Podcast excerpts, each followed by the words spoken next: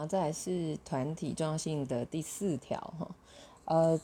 大家有笔记说就会在呃我刚刚说的分享，然后观察自己的能量，然后互相陪伴的过程当中，会发现一些亮点、宝藏或者是镜映，就是伙伴是你的镜子哈，